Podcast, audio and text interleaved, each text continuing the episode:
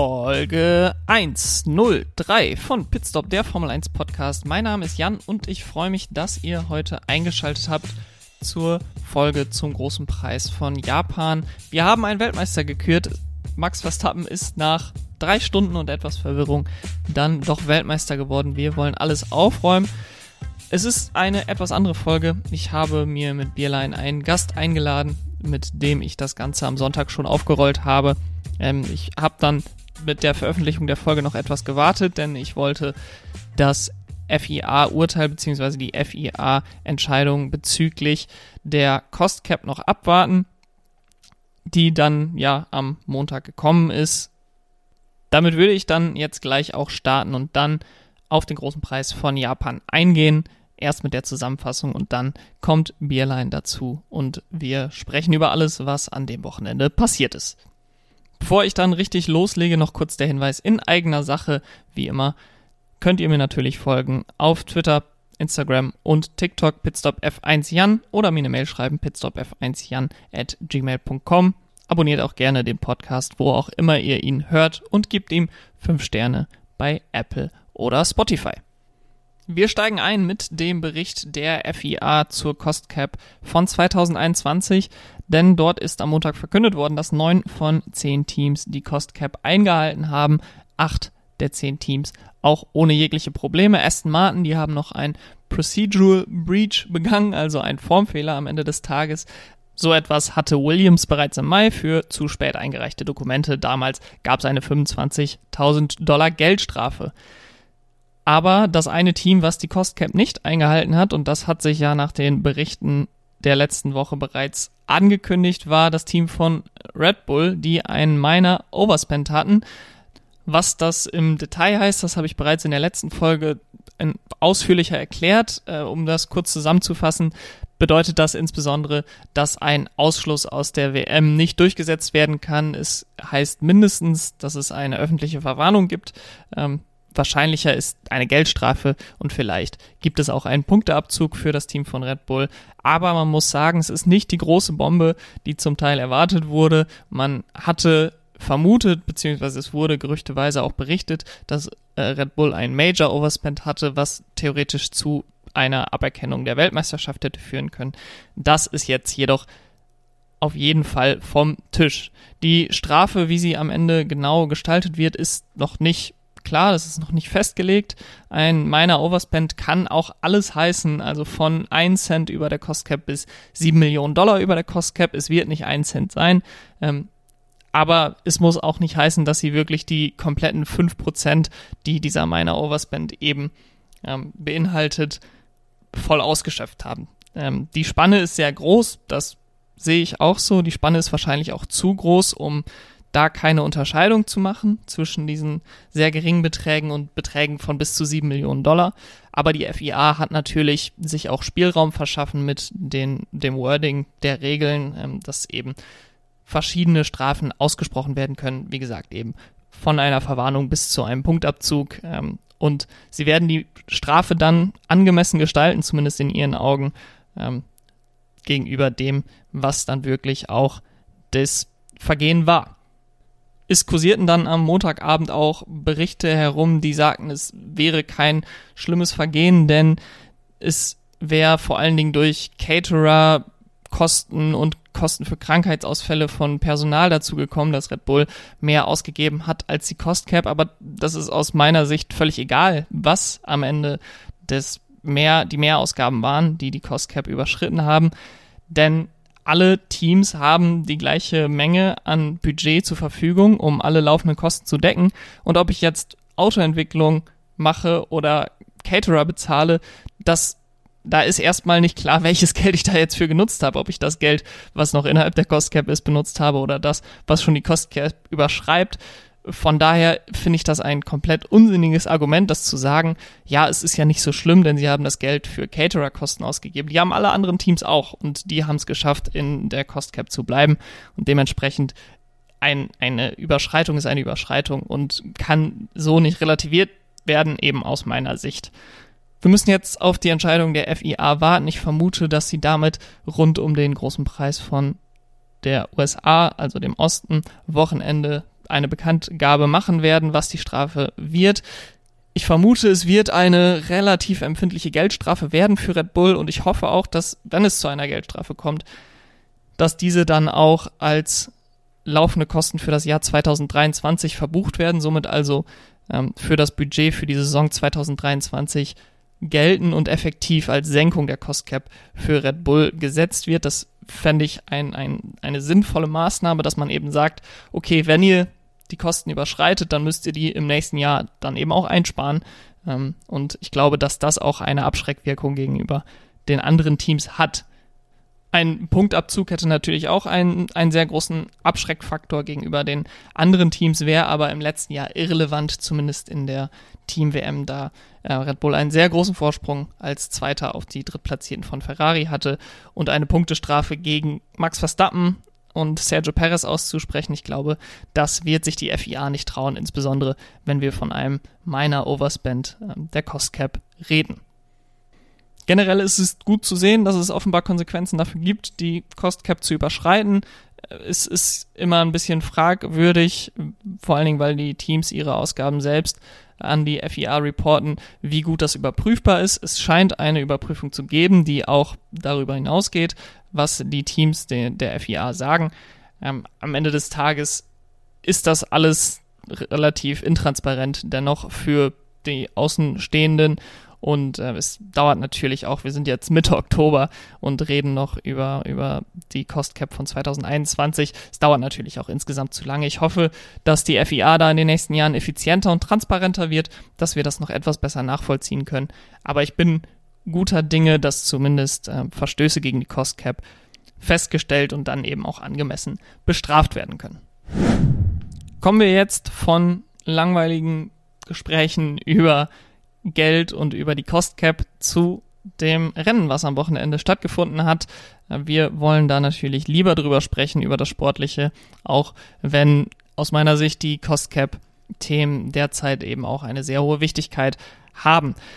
Wir hatten den großen Preis von Japan. Es war ein verregnetes Wochenende. Ich habe Bierlein eingeladen, möchte aber zuvor einmal das Rennen zusammenfassen und das mache ich wie immer mit der Zeit des Rennens, die an diesem Wochenende drei Stunden und zwei Minuten betrug und gebe mir drei Minuten und zwei Sekunden Zeit, das Rennen zusammenzufassen. Und die Zeit startet jetzt. Nach einem verregneten Freitag gab es am Samstag ein trockenes Qualifying, in der Max Verstappen seiner Favoritenrolle gerecht werden konnte. Allerdings war der Abstand zu den Ferrari von Charles Leclerc und Carlos Sainz hinter ihm geringer, als man das erwartet hatte. Sebastian Vettel konnte im letzten Qualifying in Suzuka überzeugen und konnte Q3 erreichen und landete auf Platz 9. Das Rennen ging dann am Sonntag trotz Regen pünktlich los und Max Verstappen konnte bei feuchter Strecke erst nicht so richtig wegkommen, aber seinen ersten Platz verteidigen in Kurve 1. Sainz verlor dann während der ersten Runde Kontrolle über sein Auto beim Rausbeschleunigen aus der Haarnadelkurve und fuhr in die Wand, verlor seinen Heckflügel und war raus aus dem Rennen. Er musste dann geborgen werden und die Rennleitung schickte bei sehr schlechten Sichtverhältnissen einen Trecker auf die Strecke, den manche Fahrer, inklusive Pierre Gasly, der darüber sehr erzürnt war, ähm, nur sehr knapp verpassten. Das erinnerte natürlich viele dann an den Unfall von Jules Bianchi vor acht Jahren. Weiter hinten im Feld äh, lenkte Sebastian Vettel beim Start in Fernando Alonso ein, wodurch er auf den letzten Platz zurückfiel und nach zwei Runden hatten wir dann so viel Regen, dass die Rennleitung gesagt hat, okay, wir brauchen eine rote Flagge. Nach über zwei Stunden Pause ging es dann weiter. Die volle Dis Renndistanz wurde definitiv nicht mehr erreicht. Und so ging es zurück auf die Strecke. Sebastian Vettel und Nicolas Latifi gingen vom Ende des Feldes bereits nach einer Rennrunde wieder auf die Intermediate-Reifen und holten so sehr viele Plätze auf. Sebastian Vettel landete am Ende auf einem sehr guten sechsten Platz und Nicolas Latifi holte mit Platz neun seine ersten Punkte der Saison.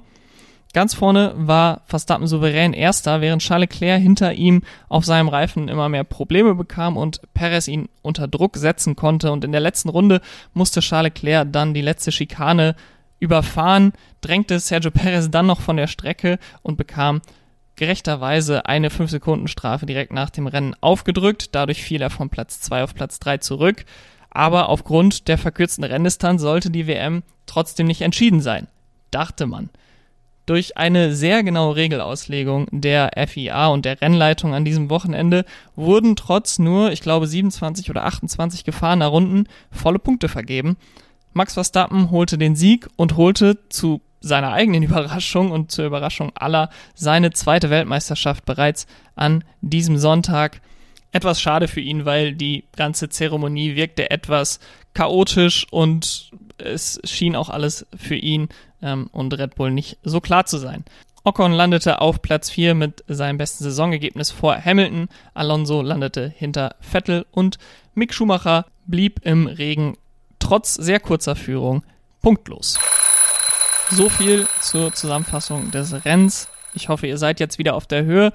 Als nächstes jetzt mein Gespräch mit Bierlein, der nach dem Rennen am Sonntag auf Twitter etwas frustriert wirkte, mir dann auch privat schrieb ähm, und von der FIA verwirrt, frustriert und genervt war. Und ich habe ihm dann im Podcast den Platz gegeben, über das zu sprechen, was am Sonntag passiert ist. Ähm, das Gespräch hört ihr jetzt. Viel Spaß! Dann freue ich mich jetzt hier im Podcast einen alten Bekannten zu begrüßen, der erste zweimalige Gast im Podcast und das ist Bierlein. Herzlich willkommen. Vielen Dank für die Einladung. Ja, wir ähm, haben heute nach dem Rennen ähm, waren wir, glaube ich, beide etwas frustriert, verwirrt und genervt von der FIA, ähm, ob der Entscheidung bezüglich der Punktevergabe nach dem heutigen Rennen. Ähm, denn es war vielen Leuten, die das Rennen gesehen haben, nicht klar, warum Max Verstappen jetzt Weltmeister ist, nach allem, was wir verstanden haben nach den letzten Jahr, nach den Regeländerungen, ähm, hätte man gedacht, dass er noch einen Punkt bräuchte. Aber offenbar ist er Weltmeister geworden und äh, wir versuchen da jetzt vielleicht so ein bisschen Klarheit reinzubringen. Ähm, vielleicht willst du damit einfach mal loslegen. Ja, gerne. Also ähm, ich war genauso verwirrt wie alle anderen. Ich war eigentlich sogar äh, nach der Zieleinfahrt sicher, dass die Formel 1 gerade massiv verkackt hat und diese ganzen Einblendungen, dass Verstappen jetzt Weltmeister ist, einfach falsch sind. Ähm, weil ich halt fest davon ausgegangen bin, dass es, nachdem wir ja nur knapp über die Hälfte der Renndistanz absolviert haben, auf keinen Fall volle Punkte gibt und es damit kein Szenario gäbe, in dem Verstappen äh, diese acht Punkte Vorsprung, die er gebraucht hätte, hätte rausholen können. Ähm, dann war also bei mir Riesenverwirrung und ich habe mir dann nochmal die Mühe gemacht, in die Regeln reinzuschauen. Äh, Jan, du warst ja letztes Jahr auch in Belgien live dabei. Ja. Ja, ähm, ja schmerzhafte Erinnerungen. Und danach gab es ja eine Regeländerung, bezüglich der Punktevergabe. Ähm, ja, und wir haben die nochmal angeschaut und wir wollen jetzt nicht zu sehr ins Detail gehen, weil es dann, glaube ich, einfach zu anstrengend wird. Aber es ist praktisch so ein dreistufiges System, kann man sagen. Also die Voraussetzung dafür, dass überhaupt Punkte vergeben werden, ist, dass mindestens zwei Runden gefahren werden müssen. Ohne ähm, Safety Car sogar als. Genau, stimmt. Ja. Ohne Safety Car, was wahrscheinlich eine Reaktion auf Belgien war, schätze ich mal. Da ja. waren es ja nur Safety Car Runden und trotzdem Punkte. Also zwei Runden ohne Safety Car, genau. Ähm, und dann gibt es halt drei Abstufungen. Einmal gibt es die erste Abstufung, die ist, wenn unter 25 Prozent des Rennens absolviert wurden. Dann gibt es die zweite Abstufung, die ist bei unter 50 Prozent und die dritte, die ist bei unter 75 Prozent. Ja, genau. Und über ähm, 75 gibt es dann die volle Punktzahl. Genau, genau. Ja. Also ein bisschen kompliziertes System, finde ich. Also muss man auch erstmal so im Kopf haben. Und ganz grob kann man, glaube ich, sagen, ähm, für die erste Abstufung, also 25 Prozent, gibt es ungefähr ein Viertel der regulären Punktzahl. Für die zweite gibt es ungefähr die Hälfte. Für die dritte ungefähr drei Viertel und für 75 Prozent oder mehr die volle Punktzahl. Ähm, die Punkte sind gerundet, was ich persönlich auch gut finde, weil ich finde, äh, die kleinste Einheit sollte ein Punkt sein und nicht halbe Punkte, so ein Schwachsinn. Ähm, wobei es es, glaube ich, ich schon jetzt, mal gab. Ja, oder? ich wollte jetzt gerade die Lanze brechen für halbe Punkte. Wirklich? also, ja, ich meine, es ist, äh, am Ende des Tages natürlich irgendwo schwachsinnig und äh, rational darüber nachdenkend äh, macht es schon Sinn, dass wir nur volle Punkte vergeben. Aber äh, so sonst hätten wir niemals die Geschichte, dass Niki Lauda Weltmeister mit einem halben Punkt geworden ist. Ja, ja. Dementsprechend, äh, dementsprechend ist es auch etwas schade, dass wir die halben Punkte verloren haben. Ja, ich finde das jetzt eine sehr klassische Netflix-Perspektive, die du hier hast. Aber ja, ich meine, am Ende macht es auch keinen Unterschied, ob man mit einem ja. Punkt oder einem halben Punkt Vorsprung Exakt. dann ja. eine Meisterschaft gewinnt. Also ich finde es eigentlich nur sinnvoll, ganze Punkte zu vergeben. Und das ist jetzt auch so. Und bei diesen Abstufungen, die sind also gerundet, aber ja, ungefähr kann man sagen, Viertel, halb, Dreiviertel, ganze Punkte. Und ähm, ich bin halt davon ausgegangen, da wir ja knapp über die Hälfte der Renndistanz geschafft ja. haben, oder? Ja, wir, es, es sah lange danach aus, dass wir, also nach dem tatsächlichen Restart dann lange danach aus, dass wir ziemlich genau auf die Hälfte zusteuern. Und wenn wir unter der Hälfte geblieben wären, dann hätte Leclerc, glaube ich, Achter werden müssen und Perez Sechster bei einem Verstappen-Sieg, damit er Weltmeister werden kann. Genau. Dann mhm. haben wir aber, ich glaube, 28 Runden von 53 geplanten oder so sind wir gefahren, also knapp über die Hälfte. Genau, und nach der Logik dachte ich dann halt, dass wir dann in dieser dritten Abstufung sind, nachdem es dann drei Viertel der Punkte gegeben hätte. Und demnach hätte Verstappen 19 Punkte bekommen, der Zweitplatzierte, also dann in dem Fall nach Strafe Perez 14 und Leclerc 12. Das heißt, ähm, Verstappen hätte sieben Punkte Vorsprung auf Leclerc gehabt, hätte aber acht gebraucht, um die WM klar zu machen. Ja. Ähm, wenn er noch die schnellste Rennrunde geholt hätte, hätte es wiederum gereicht, hatte aber nicht. Und so waren es halt nur diese sieben Punkte. Und das hätte dann eigentlich äh, nicht gereicht, um die WM klar zu machen. Deswegen war ich zu dem Zeitpunkt sicher, dass er nicht Weltmeister geworden ist. Ja, ich habe auch, ich weiß gar nicht, Johnny Herbert hat, glaube ich, die, die Fahrerinterviews gemacht mhm. und hat es dann so raus, rausposaunt, äh, durch die Strafe ist Max Verstappen jetzt Weltmeister und ich habe die Hände ja. über dem Kopf zusammengeschlagen ja. und gedacht, was tust du? ja. Aber ich dann kam die große Wendung durch die Formel 1. Genau, genau. Also auch die ganzen Einblendungen und so. Ich dachte, das, das war wie so ein Unfall anzugucken, weil ich dachte, das müssen die doch merken, dass, dass es nicht stimmen kann und so. ja. Da habe ich richtig aufgeregt. Ähm, aber um jetzt mal ein bisschen mehr Klarheit reinzubringen, wahrscheinlich, ich habe das eh alle schon gelesen oder gehört.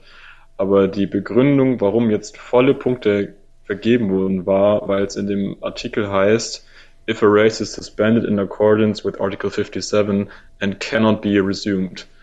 Also wenn es abgebrochen wird und nicht wieder aufgenommen werden kann, dann gilt diese ganze Abstufung, was ich gerade erzählt habe. Aber ja. da das Rennen abgebrochen und dann wieder aufgenommen wurde, ähm, gilt das halt alles nicht. Ja. Ja. Es, es ist ein bisschen so,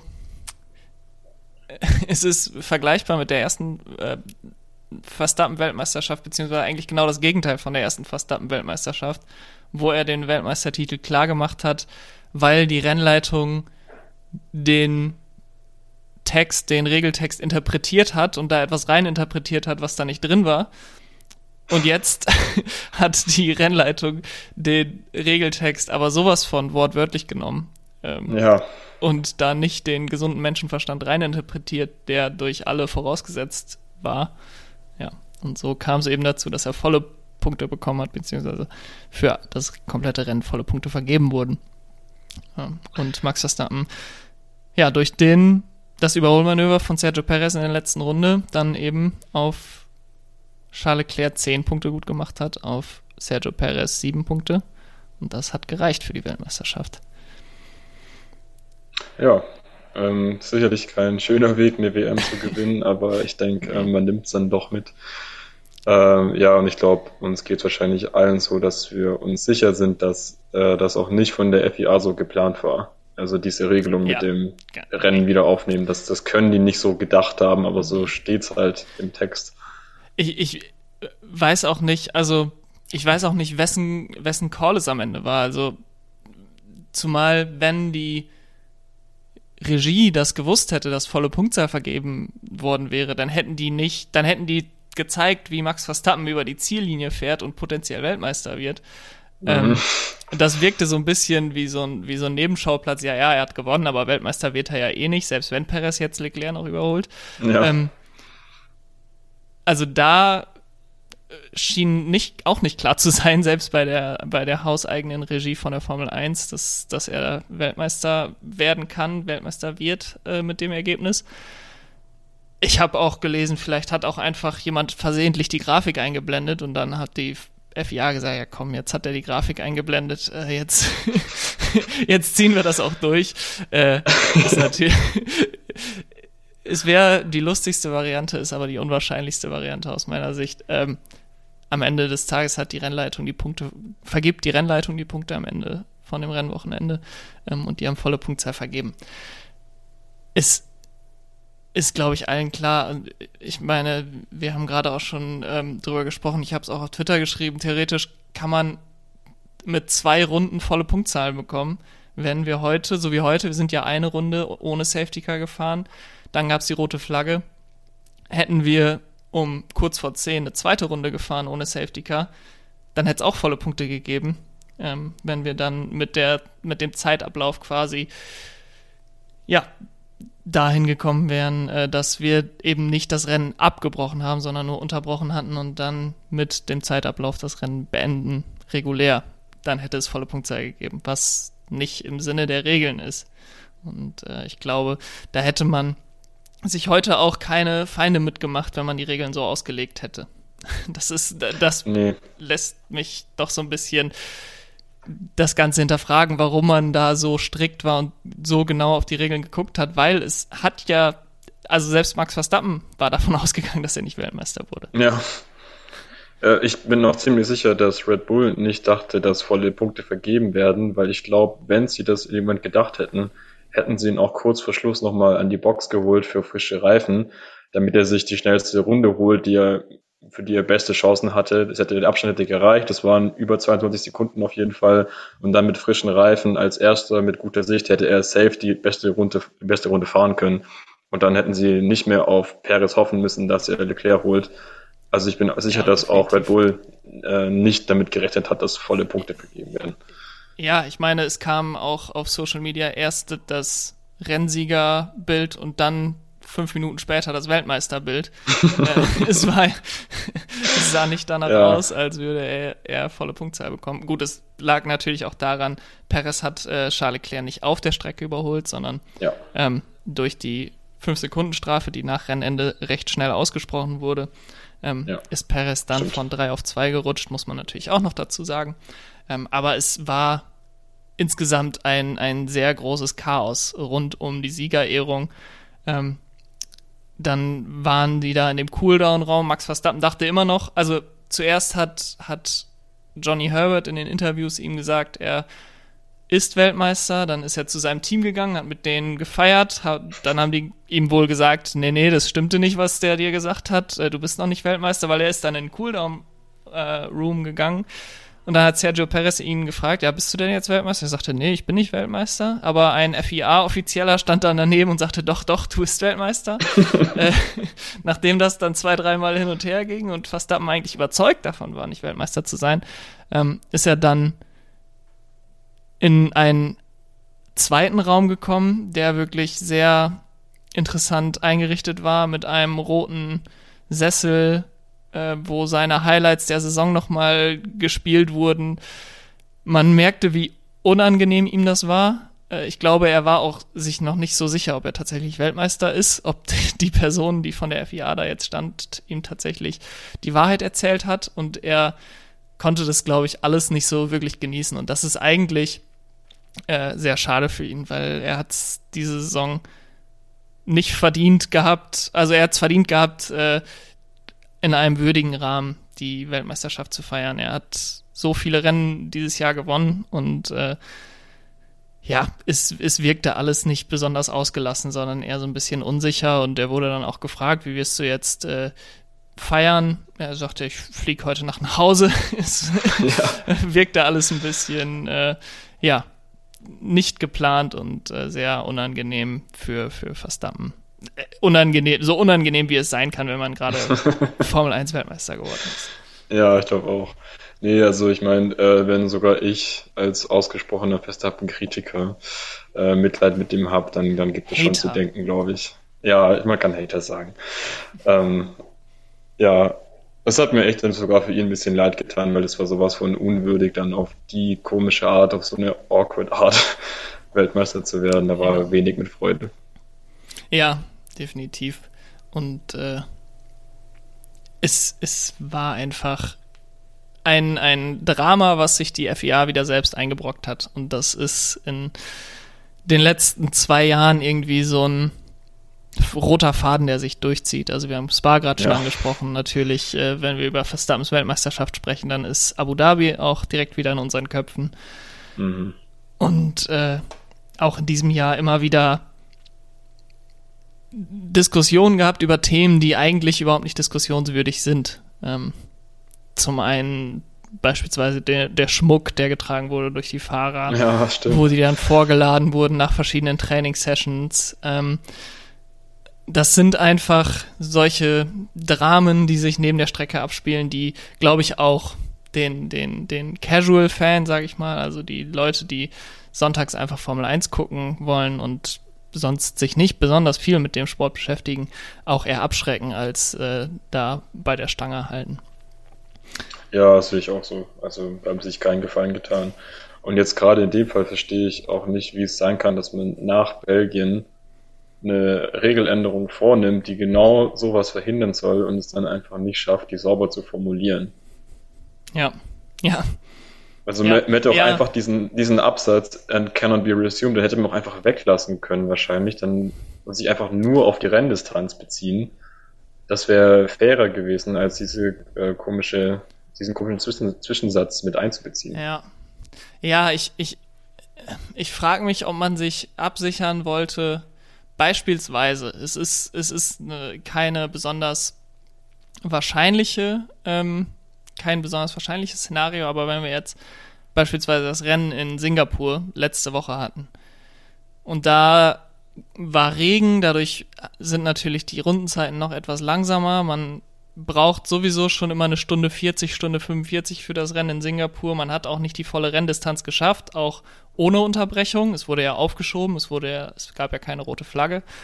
Ähm, wenn da jetzt wir weniger als 75 Prozent der, der Renndistanz, der geplanten Renndistanz hätten, dass man dann trotzdem volle Punktzahl vergibt, ob das sinnvoll ist, weil man ist wirklich zwei Stunden am Stück gefahren ähm, und nur weil die Wetterbedingungen es eben nicht zugelassen haben, so viele Runden zu fahren.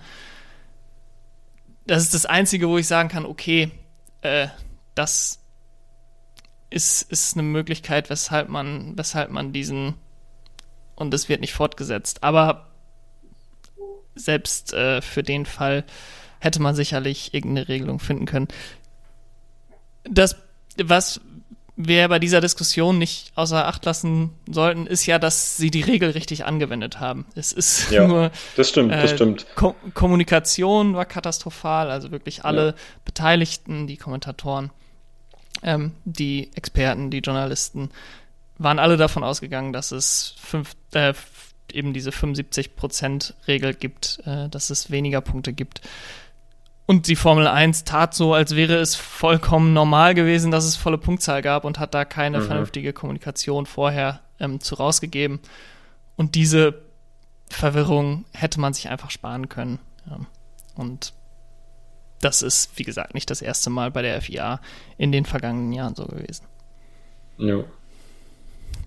Wenn wir über FIA-Dramen sprechen, dann sollten wir wahrscheinlich auch noch über Pierre Gasly sprechen, mhm. der sich sehr stark aufgeregt hat heute über die Rennleitung, die ähm, direkt zu Rennstart, also es war 7.15 Uhr deutscher Zeit, äh, kurz nach dem ersten Rennstart hatten wir ein Safety Car mit ähm, nach einem Crash von Carlos Sainz und dann musste ein Bergungsfahrzeug auf die Strecke, um das Auto zu bergen. Aber dieses Bergungsfahrzeug wurde schon zu einem Zeitpunkt rausgebracht, in der Pierre Gasly noch dabei war, das, das Feld wieder einzuholen. Also er hat quasi, ähm, er musste sich natürlich an sein Safety Car Delta halten, aber er war quasi noch nicht in der Safety Car Reihe eingereiht. Äh, er war nämlich an der Box, weil er einen neuen Frontflügel brauchte.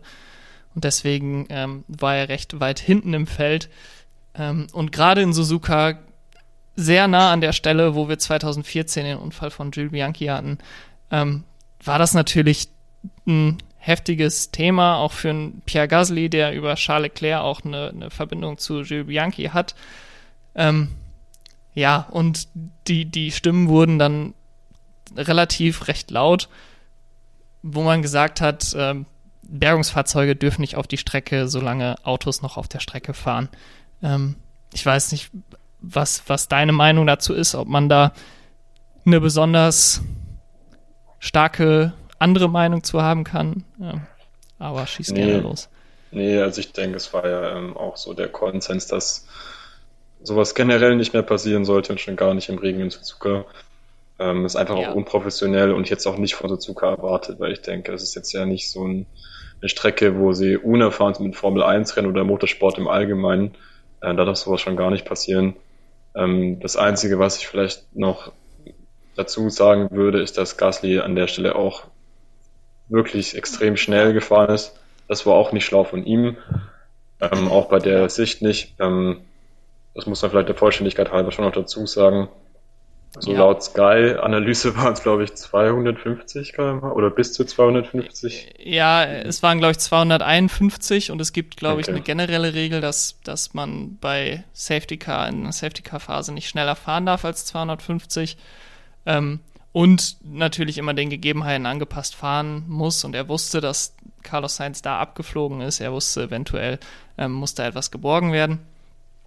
Und was dabei bei den, der Debatte darum, finde ich, äh, nicht genug zu, zu Wort kommt, ist, dass einfach beides gleichzeitig wahr sein kann. Also das ist ja, es kann ja, ja wahr sein, dass Pierre Gasly zu schnell gefahren ist, aber das entschuldigt natürlich nicht, dass ein Bergungsfahrzeug ähm, da direkt in der Schusslinie stand, auf der Ideallinie, ähm, ja. bei sehr, sehr schlechter Sicht. Also äh, Pierre Gasly, klar kann er vorsichtiger fahren, aber das macht es ja nicht besser. Und du hast jetzt gerade Suzuka, klar, ähm, die Streckenposten sind dort wahrscheinlich erfahrener als beispielsweise in Saudi-Arabien oder ähm, Baku wurde auch schon häufiger mal, mal kritisiert ähm, für unerfahrene Streckenposten. Aber auf der anderen Seite, wenn die Rennleitung das freigegeben hat, dann, dann hat die Rennleitung daran Schuld. Und wenn die Rennleitung es nicht freigegeben hat, dann hat die Rennleitung keine Kontrolle darüber, was für Fahrzeuge auf der Strecke fahren. Was auch keine optimale Situation wäre. Dementsprechend würde ich da die Kritik äh, definitiv mehr bei der Rennleitung sehen als bei ähm, den, den Marshalls direkt an der Strecke.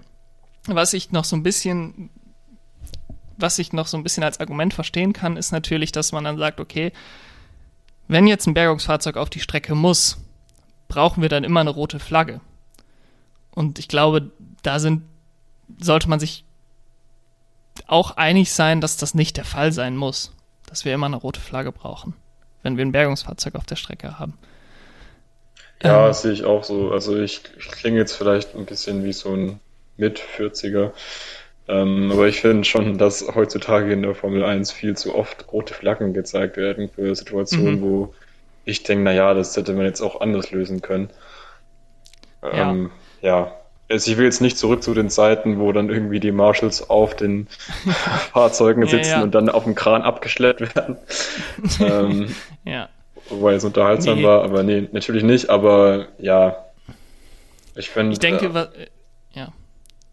Ähm, ja, ich denke, es wäre auch angebracht, dann den Fahrern zuzutrauen, einfach mal langsam zu machen und vielleicht auch mal nicht diese Einstellung zu haben, in jeder Rennsituation, auch mit dem Safety Car, immer nur an die Geschwindigkeit zu denken, sondern den Fahrern auch mal ja. zuzutrauen, bisschen verantwortungsbewusst zu handeln und da einfach dann langsam und weit wegzufahren und dafür dann keine ja. rote Flagge rauszuholen. Ja, ich denke auch, dass das in dieser Situation heute nochmal besonders war, weil wir hatten sehr schlechte Sicht. Wir hatten dazu dann eben noch direkt im Anschluss die rote Flagge, wo dann mehr als genug Zeit war, das Auto dann zu bergen. Ähm, das wussten die Marshals im Zweifel natürlich auch nicht, dass die rote Flagge kurze Zeit später dann gezeigt wurde.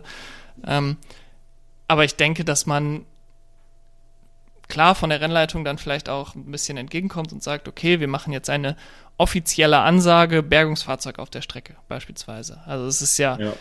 wie Safety Car, sagen wir jetzt Bergungsfahrzeug auf der Strecke in Sektor XY. Und dann wissen alle Fahrer, okay, da ist ein Bergungsfahrzeug auf der Strecke, da bin ich vorsichtig. Ähm, dann bringe ich Mensch und Fahrzeug und Maschine nicht in Gefahr. Aber ähm, genau, also es gibt, es gab jetzt einige Sachen, wo ich gelesen habe, wir brauchen immer eine rote Flagge, wenn Bergungsfahrzeug auf der Strecke ist. Da gehe ich mit dir. Also da muss man den Fahrern auch, dafür sind es in der Theorie die 20 besten Fahrer der Welt. Ähm, in der Theorie. Aber äh, da muss man den Fahrern sowas einfach auch nochmal zutrauen. ähm, ansonsten die rote Flagge. Du hast es gerade schon angesprochen, es ist nicht das erste Mal in den letzten Jahren, dass wir eine rote Flagge sehen. Das ist gehäuft definitiv aufgetreten, gefühlt seit 2020 ähm, in dem, oder vielleicht kann man sagen, seit Michael Masi oder als Michael Masi übernommen hat als Rennleiter, dass das häufiger aufgetreten ist. Ähm, aber ich glaube, zu dem Zeitpunkt, ich, ich weiß nicht, wie du es heute siehst, aber war es, glaube ich, die richtige Entscheidung, weil man hat dann ja auch gesehen, wir hatten sehr starken Regen für lange Zeit. Ähm, eine gute Stunde, würde ich sagen, hat es eigentlich dauerhaft stark geregnet. Ähm, würdest du auch sagen, dass die Unterbrechung richtig war? Ich meine, es gibt ja auch die Möglichkeit zu sagen, wir fahren hinterm Safety Car, um versuchen, die Strecke trocken zu halten oder versuchen, die Strecke trocken zu machen durch unsere Autos. Ähm, ja, was ich an dem ich daran ganz interessant fand, war, dass das Problem ja scheinbar gar nicht so sehr der Grip war, sondern die Sicht. Mhm. Also es wurde ja dann auch relativ schnell nach dem Rennstart wieder auf Intermediates gewechselt, alles sind auf Inters gestartet, obwohl die Strecke noch richtig nass war. Also der Grip war gar nicht das Problem, sondern alle Fahrer haben auch gesagt, man sieht halt nichts. Und ich finde, es hat dann ähm, heute halt ziemlich gut gezeigt, dass man die Full Wets eigentlich kaum benutzen kann, weil wenn mal so viel Wasser auf der Strecke wäre, dass man die bräuchte, einfach die Sicht so schlecht ist, dass man nicht fahren kann. Also meiner Ansicht nach müsste man mal überlegen, wie man das Problem Spray besser in den Griff bekommt. Ähm, ja. Ich weiß nicht, ob das, ob das was bringen würde, aber ich dachte mir, wenn man vielleicht irgendwie wie bei Indica eine ähm, Art Kotflügel hätte für die Hinterräder, dass der Regen, dass das Wasser nicht ganz so weit hochgespritzt wird. Mhm. Keine Ahnung, ob das was bringt, aber ich finde, man müsste mal wenigstens drüber nachdenken, weil ähm, so wie es jetzt ist, kann man ja praktisch nie fahren, wenn es einfach mal viel regnet. Ja, ja, das Problem aus aerodynamischer Sicht ist, dass jetzt eben ähm, die Diffusor mit der neuen, mit den neuen Regularien so umgestellt wurden, dass der, die Dirty Air, also der, die, die verbrauchte Luft, nicht mehr nach hinten hauptsächlich ge, gedrückt wird, sondern in alle Richtungen hinterm Auto. Das ist in, wenn es nicht regnet, natürlich unproblematisch, weil du siehst die Luft nicht. Aber der Regen, die Regenpartikel, die, die, die Nässe, die fun fungiert dann genauso wie die, wie die Luft und verteilt sich halt in alle Richtungen. Und hinter dem Auto entsteht wie so eine Wand an, an Spray. Das hatten wir in den letzten, letzten Jahren weniger. Also wenn man sich auch Rennen von, keine Ahnung, 2008, als Vettel in Monza gewonnen hat, da hat es ja durchgängig geregnet, da sind die durchgängig eigentlich auf den, auf den Full Wets gefahren. Und äh, trotzdem hatten alle genug Sicht. Und das ist halt jetzt mit den neuen Autos problematisch. Ich, ich weiß nicht, ob solche Kotflügel da was bringen würden. Ich bin dafür dann auch nicht Aerodynamiker genug, um das, um das festzustellen. Ähm, aber ja, das, das ist tatsächlich ein, Thema, was sich die Formel 1 definitiv nochmal angucken sollte. Gefühlt sind die, die Vollregenreifen derzeit einfach ja, die sind nur dann, werden nur dann genutzt, wenn die Formel 1 sagt, okay, wir haben einen Restart nach einer roten Flagge, ihr müsst auf Vollregenreifen starten. Ähm, und dann hat man es ja heute auch gesehen. Also Sebastian Vettel und Nicolas Latifi sind in der ersten Runde nach dem Restart reingekommen und sind dadurch auf Platz 6 und Platz 9 gekommen, weil sie in der äh, Outlap dann auf den Intermediates schon so viel schneller waren als alle anderen. Ja, stimmt. Herr Latifi auf 9 habe ich fast ein bisschen verdrängt, aber, aber war tatsächlich seine ersten so. Punkte der Saison. Oh, stimmt, ja, krass. Ja. Ja, nee, aber das ist schon ein Problem. Also ich dachte mir auch, dass es mit dem, mit dem Diffusor schwierig werden könnte. Das hat man sogar einfach gesehen. Ähm, wahrscheinlich würde es dann nur wenig bringen mit den, mit den Kotflügeln. Aber ja, auf jeden Fall ähm, müsste man sich was überlegen. Oder man sagt, vielleicht wäre es so legitim zu sagen, ja, dann müssen wir halt öfter mal ein Rennen verschieben oder absagen. Mhm. Äh, wäre aus Fansicht natürlich schade, sehr sogar. Ja. Aber ja, klar geht die Sicherheit der Fahrer vor, da sind wir uns, denke ich, auch alle einig.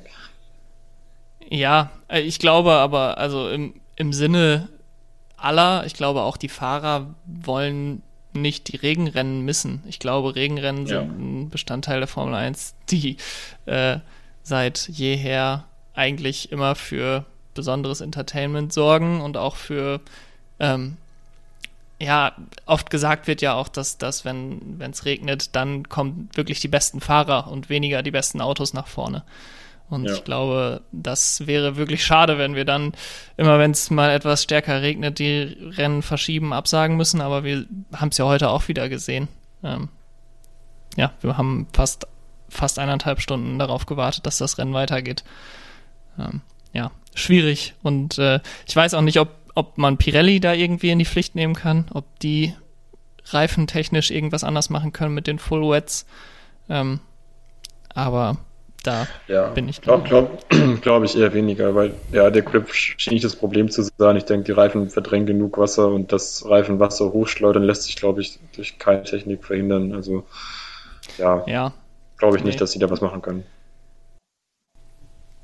Ähm, auf der erfreulicheren Seite, gerade auch aus, aus deutscher Sicht, aus, aus Fansicht meinerseits, äh, war das Ergebnis von dem gerade schon angesprochenen Sebastian Vettel. Er hat in der ersten Runde die Full Wets direkt wieder abgegeben, beziehungsweise wir müssen eigentlich noch eher starten. Also in der allerersten ja. Runde des Rennens beim, beim Start ist er eigentlich gut weggekommen von seiner schon soliden neunten Position.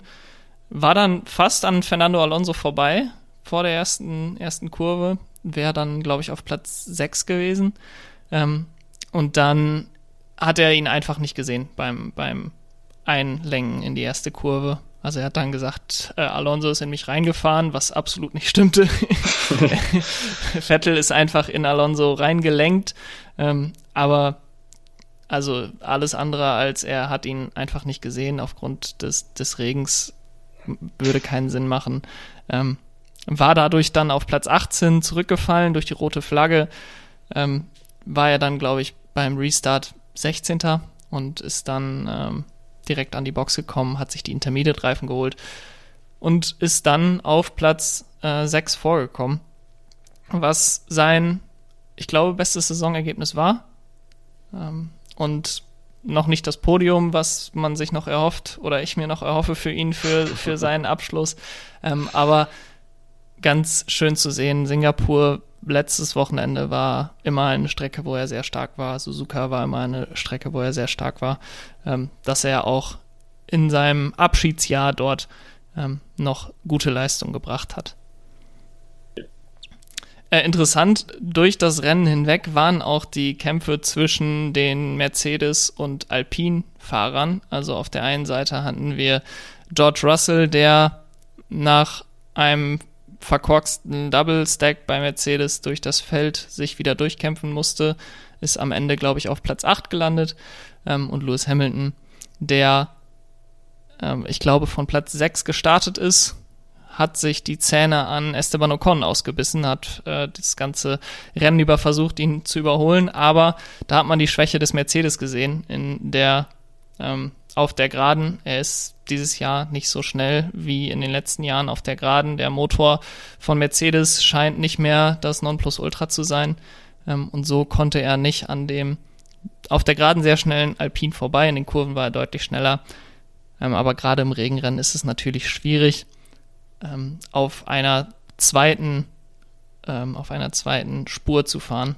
Denn meistens haben wir die Ideallinie, die besseren Grip hat, mit weniger, ähm, mit weniger Wasser auf der Strecke und dann alle Überholspuren sozusagen sind dann noch deutlich nasser und schwieriger für den Fahrer da vorbeizukommen. Ähm, ja, was ich gerade bei Hamilton und Ocon ganz interessant zu sehen fand, war, dass Hamilton in der einen Haarnadelkurve oft eine andere Linie gefahren ist als Ocon. Da ist er meistens sehr eng gefahren und Ocon eher ja. weit. Ähm, und man hat auch gesehen, dass er in den Kurven locker mit Ocon mithalten konnte. Aber jedes Mal, wenn Hamilton sich dann irgendwie in die Position gebracht hat, am Ende der nächsten Geraden zu überholen, ist der Alpine einfach weggezogen. Ja. Also selbst, selbst im Windschatten war er einfach nicht schnell genug.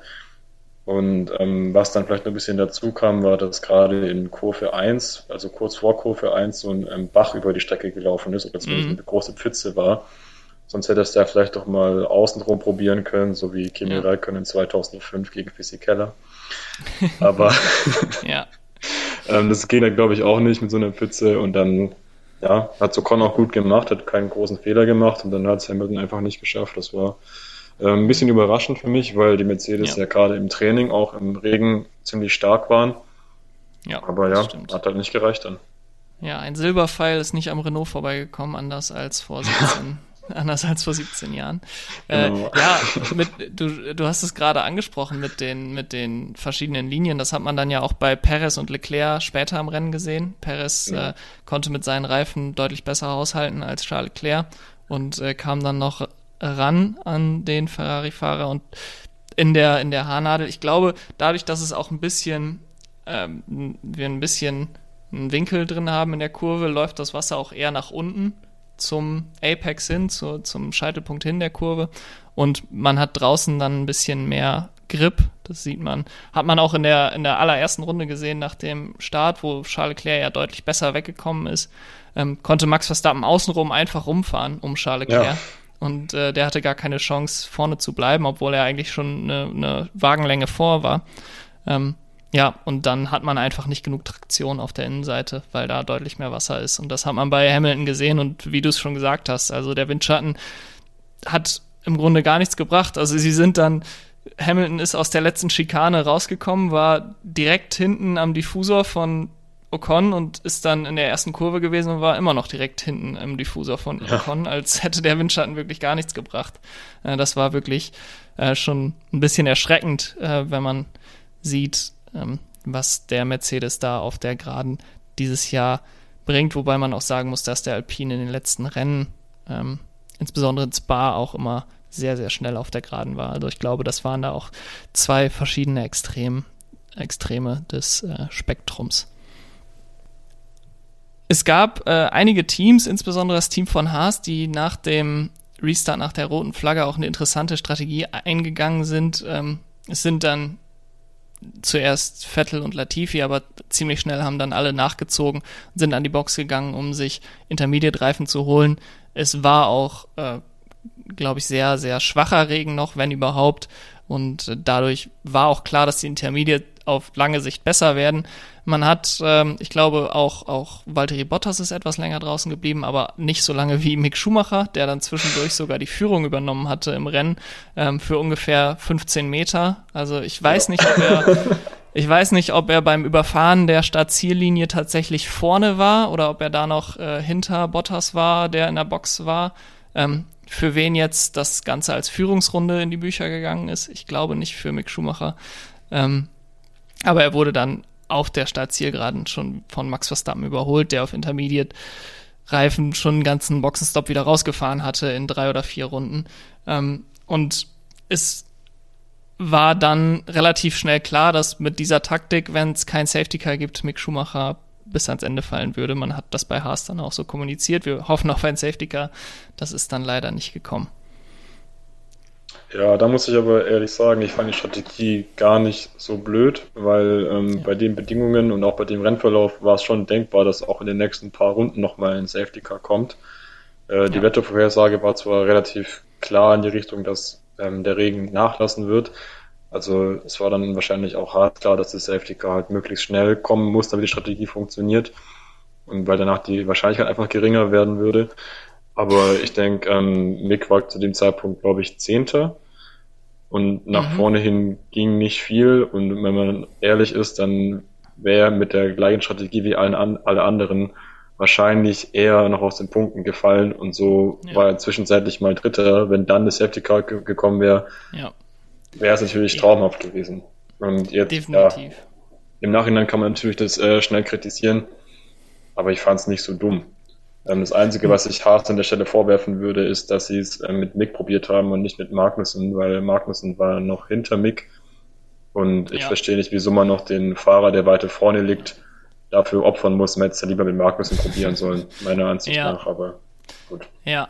Ja, es war, es war ja ein ähm, interessantes Wochenende für Mick Schumacher, der ja am Freitag sein Auto im ersten Training auch noch in die Wand gesetzt hatte, deswegen am zweiten Training nicht teilnehmen konnte. Günther Steiner schon wieder gesagt hat, das kostet uns wieder eine halbe Million. Ja. Ähm, was nicht unbedingt ein gutes Indiz dafür war, dass Mick Schumacher nächstes Jahr für Haas fahren wird. Ähm, aber ich, ich stimme dir da voll zu. Also ich habe auch gedacht, gerade auf einer Strecke, wo Haas jetzt auch nicht so aussah, als könnten sie aus eigener Kraft in die Punkte fahren. Ähm, sie sind eher auf den, auf den langsameren Strecken wie äh, in, in Sandford oder Singapur waren sie konkurrenzfähiger und äh, Suzuka hat man ja gesehen, man braucht die Geschwindigkeit auf den Geraden, ähm, um vorne zu bleiben oder nach vorne zu kommen und die hatte Haas einfach nicht. Und es war die einzige Chance eigentlich, sich in die Punkte oder in die oberen Punkteränge zu setzen. Ähm, Platz 10 wäre vielleicht drin gewesen, aber wie gesagt, dafür war der Haas einfach, einfach nicht stark genug. Ähm, ich bin gespannt. Nächste Woche soll es ja das große Gipfeltreffen geben mit Günther Steiner, ähm, Gene Haas und Mick Schumacher in Austin vor dem, vor dem Rennen in Austin. In zwei Wochen, besser gesagt.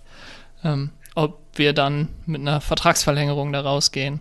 Ähm, ich bezweifle es immer mehr. Der, der Crash im, im Training hat da, glaube ich, auch sein Übriges getan. Ja, ich bin da ehrlich gesagt optimistischer als viele andere. Ähm, weil ja, auch wenn Mick sicherlich keine ideale Saison gefahren ist, finde ich doch, dass er sich im Laufe der Saison ziemlich gesteigert hat und er viel mitbringt und Haas zudem auch einfach nicht der attraktivste Rennstall ist. Also ja. ist jetzt nicht so, dass da Anwärter Schlange stehen würden. Ich kann mir jetzt auch nicht vorstellen, dass zum Beispiel Daniel Ricciardo, der noch zu haben wäre, Interesse hätte, für Haas zu fahren.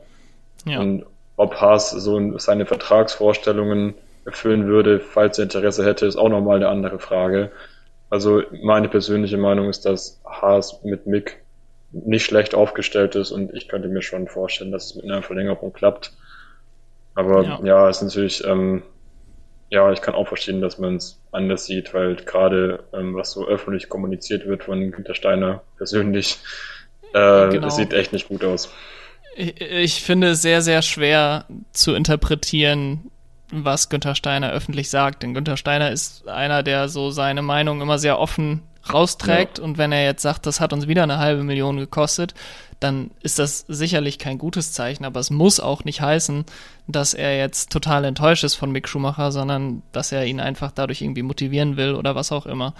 Ähm, von daher, ja, und Andy Ricciardo, du hast es gerade angesprochen, er hat dann auch am Samstag, glaube ich, gesagt, dass er für 2023 jetzt nicht in einem Cockpit sitzen wird ähm, nachdem am in der Nacht von, von Samstag auf Sonntag, nee, von Freitag auf Samstag besser gesagt, ähm, 9 Uhr morgens japanischer Zeit, 2 Uhr morgens mitteleuropäischer Zeit bekannt gegeben wurde, dass Pierre Gasly zu Alpine gehen wird, Alpha Tauri verlassen wird, nach endlosen Jahren in der Red Bull Schmiede, erst äh, als Juniorfahrer, dann bei Toro Rosso dann ein kurzer Stint bei Red Bull, bevor es dann zurückging zu Toro Rosso und jetzt ähm, der Alpha Tauri Stammpilot war für die ersten drei Jahre. Ähm, er verlässt jetzt Alpha Tauri, geht zu Alpine, formt da mit seinem nicht wirklich guten Freund Esteban Ocon ein voll französisches Team zumindest auf dem Papier. Das Team sitzt in, in Großbritannien, aber ähm, Alpine eben als französischer Hersteller mit zwei französischen Fahrern. Und dann haben wir stattdessen im Toro Rosso, im Alpha Tauri für nächste Saison Nick de Vries, der ja als äh, Ersatzfahrer für Williams ähm, 2000, als Ersatzfahrer für Williams dieses Jahr in Monza schon in die Punkte gefahren ist. Hast du da was ist da deine Meinung zu deiner Einschätzung zu ähm, Nick de Vries, die richtige Entscheidung für Alpha Tauri und auch Gasly zu Alpine? Richtiger Schritt von ihm. Ähm, also erstmal Gasly zu Alpine würde ich sagen ja, weil ich denke, er war schon ein bisschen so in der Sackgasse. Es war absehbar, dass er nicht nochmal zurück in, ins Hauptteam kommen würde und für Alpha Tauri war er eigentlich zu gut. und vielleicht auch schon ein bisschen zu alt, zumindest als Nachwuchsfahrer. Ja. Ähm, ja, und ich denke, für ihn ist es gut, dass er ähm, dass sich ein bisschen aus den Fesseln von Red Bull befreit hat. Ähm, und ja, Alpine ist sicherlich als Team konkurrenzfähiger als Alpha Tauri, vor allem diese Saison ist dann doch ein ganz schöner Sprung. Schwierig könnte es werden mit Ocon, weil die beiden ähm, nicht die beste gemeinsame Vergangenheit haben. Auch wenn Alpha, äh, auch wenn Alpine was anderes ja. dich glauben lassen möchte. ich habe hab auch was gesehen bei Instagram, glaube ich, wo sie dann so gemeinsame Fotos anschauen aus ihrer Kartingzeit und damit halt ein bisschen ja, die heile Welt dargestellt werden soll, die es wirklich nicht ist. Ähm, ja. ja. Aber trotzdem denke ich, ähm, ja, ich weiß nicht, ist ja auch schon lange her, vielleicht können die beiden da mittlerweile auch ein bisschen mit mehr Abstand drauf gucken ja. und klarkommen. Aber so rein sportlich ist es, glaube ich, eine gute Entscheidung für ihn und auch für Alpine. Nachdem sie es ja mit Piastri so derartig verkackt haben, haben sie jetzt, glaube ich, doch noch einen ganz guten Fahrer gefunden. ähm, Nick de Vries zu Alpha Tauri fand ich eine interessante Entscheidung, weil ähm, er hat ja, also ich mir war bis vor kurzem nicht klar, wie alt er schon ist. Ja. Ich hatte den immer so im Kopf und ich, also es muss schon ewig her sein, so als McLaren-Nachwuchsfahrer. Mhm. Ähm, ja. Das bis, 2000, bis, bis 2018 oder vielleicht auch noch 2019 war er das, ja. Okay. Aber ja, ich ja. hatte irgendwie viel jünger im Kopf. Er ist tatsächlich aber, ich glaube, 27. 28. 28 ist er jetzt, glaube ich, geworden, ja. Okay, ja. Also, Ende 20 28 bei seinem Debüt sein. Irgendwie so ist es auf jeden Fall, ja. Ja, ja genau. Also, also, er ist definitiv nicht die gleiche Generation wie ein Lando Norris oder ein Charles Leclerc oder Max Verstappen. Er ist da schon einige Jahre älter. Genau, und das fand ich interessant, weil ich denke, dass er ein guter Fahrer ist, ist relativ eindeutig. Er ist ja auch Formel E-Weltmeister, hat relativ viel Erfahrung gesammelt bei anderen Teams, hat in Monza Latifi richtig schlecht aussehen lassen. ähm, also ich denke, es ist vollkommen verdient, dass er in der Formel 1 fährt, aber ich bin überrascht, dass Alpha Tauri ähm, ihn verpflichtet hat. Weil das ist natürlich ja. nicht der klassische ähm, Alpha Tauri Red Bull Nachwuchsteam-Move, einen 27-Jährigen von außerhalb des Red Bull Kosmos zu verpflichten. Ja, ja, ja, ja, das stimmt. Wobei ich ähm, mich so ein bisschen frage, ob er so eine Übergangslösung ist. Also das Helmut Marko hat, äh, glaube ich, immer wieder äh, gesagt in den letzten Wochen und Monaten, dass er enttäuscht ist und keinen Fahrer derzeit im Red Bull Junior Kader sieht äh, für einen Formel 1 Platz für 2023. Ich habe jetzt gerade auch nochmal nachgeguckt. Er hat tatsächlich, zumindest steht es nicht anders in der Ankündigung, auch nur einen Vertrag für 2023 bekommen, Nick de Vries. Mhm. Also ist kein, in der Regel sagen die Teams dann direkt einen mehrjährigen Vertrag, wenn es ja, mehr als ein Jahr ist. Und das steht da explizit nicht drin in der Verkündung. Ähm, und von daher vermute ich auch, das, was du sagst, es ist eigentlich nicht klassisch Red Bull Akademie. Äh, wir bringen jetzt einen jungen Fahrer in den Alpha Tauri, sondern es ist eher etwas, was Alpine machen würde oder was Williams machen würde, so Nick de Vries ähm, in das Cockpit setzen. Und daher glaube ich, dass das nach einem Jahr auch relativ schnell wieder vorbei sein könnte für ihn. Ähm, und man hofft bei äh, Alpha Tauri beim Red Bull Junior Programm, dass einer der Formel 2 Fahrer, ob es jetzt ein Liam Lawson, Ayumu Iwasa ähm, oder ein Jack Crawford ist. Crawford als Amerikaner sicherlich interessant, äh, Iwasa mit der mit dem stärkeren Honda-Einfluss jetzt auch wieder ähm, als Japaner auch interessant. Ähm, und ja, Liam Lawson ist eigentlich schon seit Jahren in der Pipeline, Formel 1-Fahrer zu werden, hat es aber noch nie so richtig auf die Strecke gebracht. Ähm, ich bin sehr gespannt, wer es da nächstes Jahr werden kann, aber ja, es ist so ein bisschen uninspiriert, Nick de Vries zu verpflichten. Also es ist so die sichere Variante. Man weiß, man weiß, er wird gute Leistung bringen, er wird eine gute Benchmark sein für Yuki Tsunoda, aber das ist jetzt nicht der nächste Superstar. Und äh, da geht dann irgendwie so ein bisschen der Sinn dieses zweiten Teams in der Formel 1 verloren, ähm, wenn man dort nicht versucht, Talente aufzubauen. Ja, aber es ist genau der Punkt. Also es ist vielleicht jetzt ein bisschen arg weit hergeholt, aber ich könnte mir auch vorstellen, dass sich Alpha Tauri in Zukunft halt noch mehr von Red Bull distanzieren wird. Also für mich hat das Ganze, also ich finde, es ist schon ein bisschen so eine Entwicklung. Also ähm, bis vor ein paar Jahren war ja absolut klar, dass Toro Rosso Alpha Tauri einfach das Junior-Team von Red Bull ist und da wurde null Geheimnis draus gemacht. Ähm, mhm. Dann, ich glaube, es war der Beginn der letzten Saison, hat Red Bull mal so ein Pressestatement äh, rausgehauen, wo, wo sie gesagt haben, ähm, Alpha Tauri ist nicht mehr unser Junior, sondern unser Schwesterteam oder so. Mm, ja, also einfach 2020 eine andere... haben sie das, glaube ich, schon rausgebracht, ja. Ah ja, wahrscheinlich dann mit dem Rebranding oder so. Ja. Ähm, auf jeden Fall war das, klar kann man sagen, es waren vielleicht nur leere Worte, aber ähm, ich, ich fand das schon eine Ansage, dass man dann sagt, es ist halt nicht mehr nur die Talentspiele, sondern es klingt ein bisschen eigenständiger. Mhm. Und ähm, ja, vielleicht ähm, ist Red Bull einfach jetzt auch ziemlich zufrieden mit dem Fahrerduo, das sie jetzt gerade haben, können sich vorstellen, dass es noch mehrere Jahre so bleibt und haben ja. jetzt nicht so den Bedarf nach einem E-Team, was sicherlich auch ziemlich teuer im Unterhalt ist. Also ich ja. könnte mir auch, ähm, auch wenn es jetzt ein arg weites Stretch ist, vorstellen, dass Red Bull vielleicht Alpha Tauri sogar verkauft, weil die ja. Nachfrage ist sicherlich da. Es gibt genug Interessenten. Teams haben massiv an Wert gewonnen. Ja. Denkbar wäre es. Ja, das wollte ich jetzt gerade auch sagen. Also ich würde da gar nicht unbedingt den Nick de Vries, die Nick de Vries Verpflichtung als, als Auslöser für sehen, weil die offenbar auch noch auf Helmut Markus Mist gewachsen ist und auch Max Verstappen offenbar gesagt hat, er würde es befürworten, Nick de Vries äh, verpflicht, zu verpflichten der hat natürlich großen Einfluss, sowohl Helmut Marko als auch Max Verstappen. Ja. Ähm, aber was du sagst, ist komplett richtig. Ich meine, A, kostet so ein Team an sich natürlich was. Äh, Alpha Tauri hat jetzt nicht viele große Sponsoren neben Red Bull. Anders als das Red Bull-Team, muss man ja sagen, die 100 Millionen im Jahr von Oracle bekommen, 50 Millionen im Jahr von Bybit bekommen. Ähm, die finanzieren sich durch zwei Sponsoren ohne Red Bull eigentlich schon durch. Ähm, ich glaube, da muss bei Alpha Tauri ähm, noch ein bisschen mehr Geld reingebracht werden. Und dann hat man ja auch die nicht realisierten Kosten sozusagen, dass man das Team nicht verkauft. Also es ist ja ein, ein heißer, heißer Wert, gerade ein Formel-1-Team zu haben. Und gerade wenn das ein Team ist, was nicht unbedingt darauf ausgerichtet ist, um die Weltmeisterschaft mitzufahren, ähm, dann fragt man sich so ein bisschen, ist es das wirklich wert? Weil wir haben Andretti, die in die Formel 1 drängen, wir haben Porsche und Audi, die jetzt in die Formel 1 kommen, wobei Porsche jetzt auch wieder so ein bisschen auf der Kippe steht. Ja. Und die sind bereit, mehrere hundert Millionen Dollar dafür auszugeben. Also Andretti, die haben ja gesagt, sie sind bereit, die 200 Millionen Antrittsgeld äh, aufzubringen.